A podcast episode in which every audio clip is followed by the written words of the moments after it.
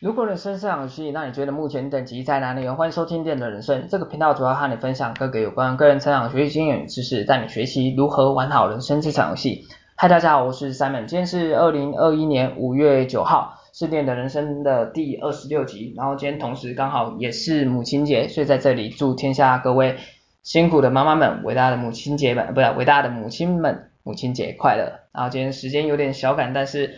脑袋还是有一点小。想法想跟大家做个分享，OK，然后今天想分享的主题是如何解决问题，主要有两个观念想跟你做分享，OK，废话不多说，首先第一个分享的观念是学习放下，对，放下，放下，对，要放下什么呢？其实简单来讲就是放下眼前的问题，怎么说呢？其实有时候你要知道，我们在遇到问题或是碰到问题的时候，其实我们会往往过度。太专注于眼前这个问题，而导致我们思考一直局限在于该如何解决眼前这个问题。对，而这时候其实你如果太专注于这个问题的本身，你或许很难会想到解决的方法。而且你要知道，其实有时候我们遇到了眼前这个问题，或许它根本不是一个真正我们该去面对的一个问题。对，而这个时候其实我想。要分享一个故事，突然刚好想到，对，呃，不知道大家有没有看过大白鲨？对，大白鲨，我记得好像是蛮，我记得是我小时候蛮久以前的那个美剧《大白鲨》，是史蒂芬史蒂博拍的《大白鲨》，对，然后他我记得那时候他们在他们分享他们在拍摄的过程当中，其实遇到蛮多各式各样的问题，对，各式各样的难题，然后其中最难一个最难处理的问题也是。他们的主角很难搞，一直搞不好。对，他们主角是谁？就是那只大白鲨，那只道具大白鲨。对，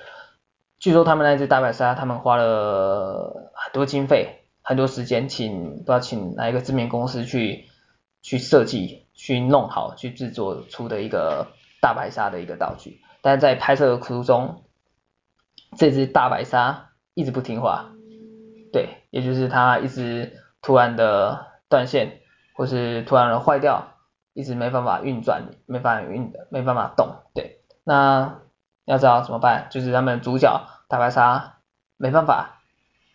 没办法拍摄，那要怎么办？那这时候可能一般人会想到，哎，那就干脆再花钱去解决这只大白鲨，修好这只大白鲨，那或者是延迟拍摄，直到修好这只大白鲨，我们再继续拍摄嘛。但是你要知道，他们时间有限啊。对啊，他们预算预算可能也没那么多，对，所以你要知道，如果这时候一直专注在解决大白鲨这个问题本身的部分，或许他们的这个影片可能就没办法顺利完成了。所以他们怎么做了？其实他们就是利用这个概念，利用这个观念，放下眼前的问题。不好意思，打个小嗝。他们放下眼前的问题，也是将这只大白鲨这只道具放在一旁，然后他们利用不一样的拍摄手法，也就是搭配一些恐怖的音乐啊，然后加上一些运镜，一些不一样运镜的手法，去营造出恐怖大白鲨的追逐场景。对，而这其实现今在用在现代其实蛮多蛮多。恐怖片、鬼片好像也都是利用这样的拍摄手法，对，对，对，什么 对？OK，再拉回来一点点哈。其实这个故事，其实我想分享的，分享的就是，其实就是刚才跟你讲的那个观念嘛，就是眼前有时候太往往太执着于眼前这个问题，你或许会让你的思，你让你的思维，让你的想法一直卡在这个问题的本身，而让你没办法去。突破你现在的思考的算枷锁吗？或是限制？对，也就是没办法让你产生新的 idea、新的解决方案。对，因此，如果你今天学习放下眼前这个问题，而懂得绕过这个问题，或许你可以看到不一样的东西，也可以产生不一样的想新的想法。而这里我想要分享。关于如何放下问题，我想分享两个技巧。首先，第一个技巧是转移注意力。OK，关于转移注意力呢，我记得有一个例子蛮蛮适合。我记得我有一次在看 YouTube 影片的时候，看到一个历史补习班老师啊，啊对，吕杰，他那时候在辅导失恋的同学的时候，他就利用这个技巧，他怎么做呢？他带那个失恋女同学去干嘛？对，没有干嘛，请他喝奶绿，请他，我记得应该是奶绿没错吧，请他喝奶绿，对。然后他就让他比较奶绿和失恋哪一个比较痛苦，对，一开始喝当然女女学生当然觉得是还是当然是失恋比较痛苦啊，对，但是直到他一直喝喝喝，因为他我觉得吕捷他要卖一大桶奶绿了，对，他一直让他喝喝到吐吐了还在喝，对，所以最后当然那个学生回答奶绿比较痛苦，对，因此他其实就是利用转移注意力这个概念。将女学将这个失恋的女学生从失恋的问题当中给拉回现实，跳脱失恋的这个框框里面。对，OK，所以第一个想分享的技巧就是转移注意力，然后第二个关于如何放下问题的部分，也就是你可以利用第二个技巧，也是以不同角度去看待事物。而这个大家其实大家。可能会有些人会想说啊，这不是废话吗？对，但是其实你知道，但是通常一般人很难做到，因为一般人其实大部分的人会以主观的角度、主观的想法去看待事物，其实这个很难改变，因为这个是说根深蒂固，其实跟你的个性、跟你的想法、跟你的习惯其实也有关系。所以这时候其实你可以套用一句一个假设的案例，也就是说你可以用这个想法，就是如果我是谁谁谁的话，我会怎么做？而这时候我是谁谁谁的这个谁，我建议你可以找身边比较，哎，你比较认识的，像你的家人、爸爸妈妈、姐姐、弟弟、哥哥、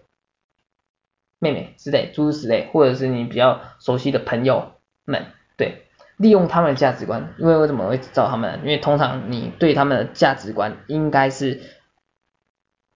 八九不离十，应该算是还不错了解吧。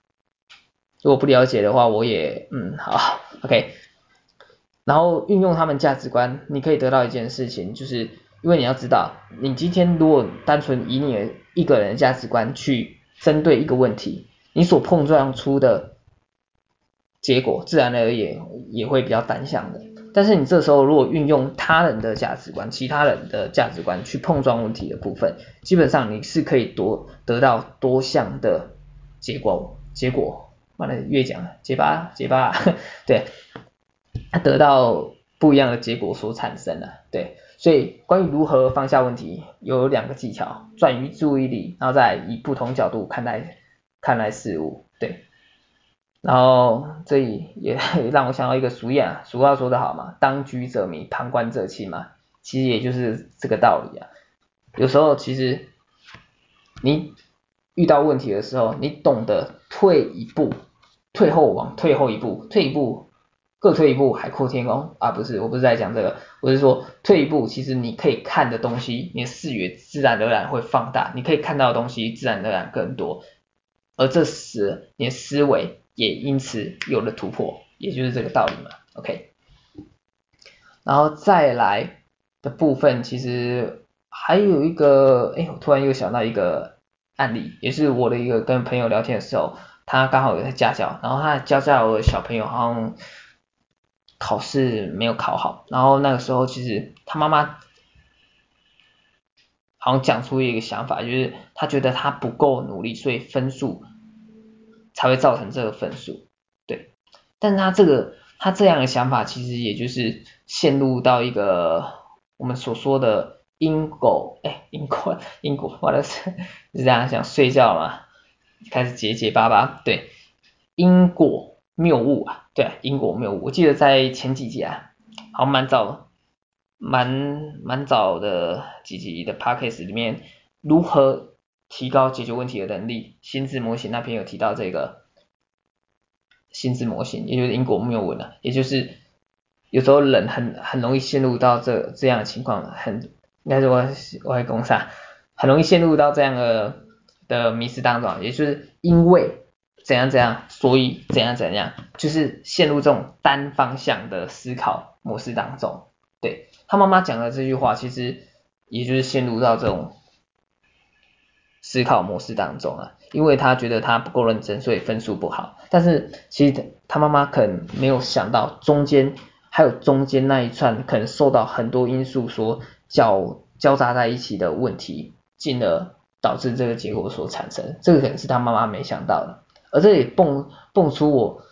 有一个想法，就是有时候我们遇到问题，真的只要加倍努力，一定可以提高解决问题的几率吗？对啊，其实你也可以知道这个答案，一定大错特错，大错特错。我怎么讲话越来越结巴，所以还是对，OK，等下等下洗澡睡睡了，对。也就是说，